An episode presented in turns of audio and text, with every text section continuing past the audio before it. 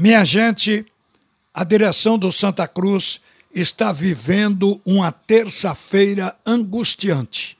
Isso porque desde as sete horas da manhã, o presidente do clube, Joaquim Bezerra, e os diretores estão reunidos buscando um argumento, uma solução para segurar três jogadores que foram convidados pelo Clube Náutico Capibaribe: Jordan, o goleiro, Jailson, meio-campista e atacante, e Pipico, o centroavante do Arruda. Imagine a saída desses três jogadores. E principalmente num momento como este que o Santa Cruz entra na pré-copa do Nordeste, uma seletiva para poder ainda se classificar para ter a vaga definitiva é o início da recuperação do Santa Cruz, que caiu a tal ponto que hoje está na Série D. Seria o início de uma recuperação financeira ou será o início de uma recuperação financeira e técnica?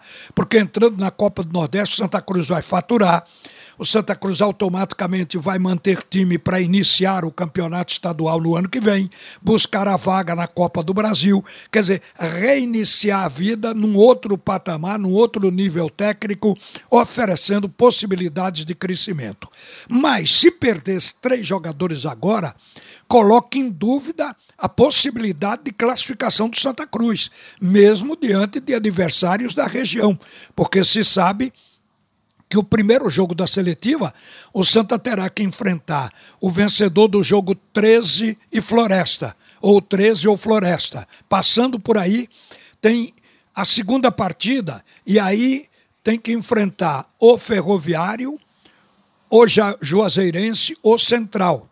Porque o Ferroviário vai jogar com um ou com outro, e daí sai o adversário para o Santa Cruz. Então, se o Santa não lograr passar por essa etapa com adversários de porte, digamos, abaixo dele, aí vai ser o caos, o desastre total. Prejudica, inclusive, a, ca a, carreira do próprio treinador, porque o Roberto Fernandes, que não conseguiu classificar o Santa Cruz na Série C, ele vai colocar o time em campo agora nessa seletiva. Ele está muito entusiasmado pelo fato de que no jogo contra a equipe do Tombense, ele encontrou o ataque que vinha procurando para o time do Santa Cruz se considerar pronto. Só que chegou tarde. O Santa já está desclassificado. Mas, de qualquer maneira, isso sinalizou um time, pelo menos, forte para disputar a seletiva. Foi o ataque com Pipico e Lele. Foi um ataque mais leve, jogou trocando passes dentro da área da Tombense, com a participação de Jailson, do meio-campo, dos laterais. O Santa Cruz fez uma partida com muitas finalizações. Então, o Santa melhorou, embora já fora da Série C, mas melhorou para se preparar para esse momento da seletiva. Então, se perder esses jogadores, essa seletiva fica ameaçada. E por isso, a direção está tentando uma saída. Mas o que a gente soube, já falamos hoje cedo aqui na Rádio Jornal, é de que dos três, um pode até não aceitar o convite, que é o Jordan. Mas o Jailson e o Pipico ficaram entusiasmados com a proposta do Náutico, que para eles é uma promoção, pelo fato de que eles caíram com o Santa Cruz para a Série D e agora ainda tem oportunidade de jogar uma Série B com probabilidade até de subir para a Série A.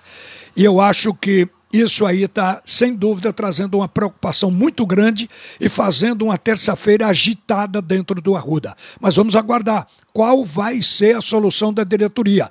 Isso passa por melhoria salarial, por uma proposta de um dinheiro agora para compensar o momento e a proposta do Clube Náutico Caparibe, coisas desse tipo. Agora, para o Náutico levar esses jogadores seria muito importante neste momento. O Náutico precisa de um goleiro o Náutico precisa de um centroavante. Não sei por que até agora não puseram na vaga o Álvaro para se experimentar. Mas o fato é que depois de Chiesa ninguém deu certo. O Paiva jogou, o Iago jogou, ninguém aprovou. Então Pipico certamente teria vaga. O Pipico tem fase que apaga, mas é um jogador que faz gols, é um artilheiro e, e o Náutico precisa disso. E Jailson, então, tem vaga sobrando dentro do time. Joga no meio, joga no ataque, é um jogador habilidoso, dribla fácil sai forte para um contra um, quebra a linha com facilidade porque sabe driblar.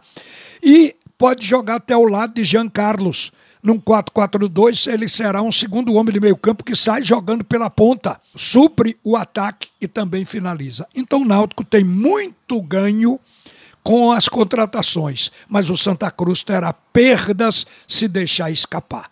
Uma boa tarde, minha gente. A seguir, o primeiro tempo do assunto é futebol com Haroldo Costa.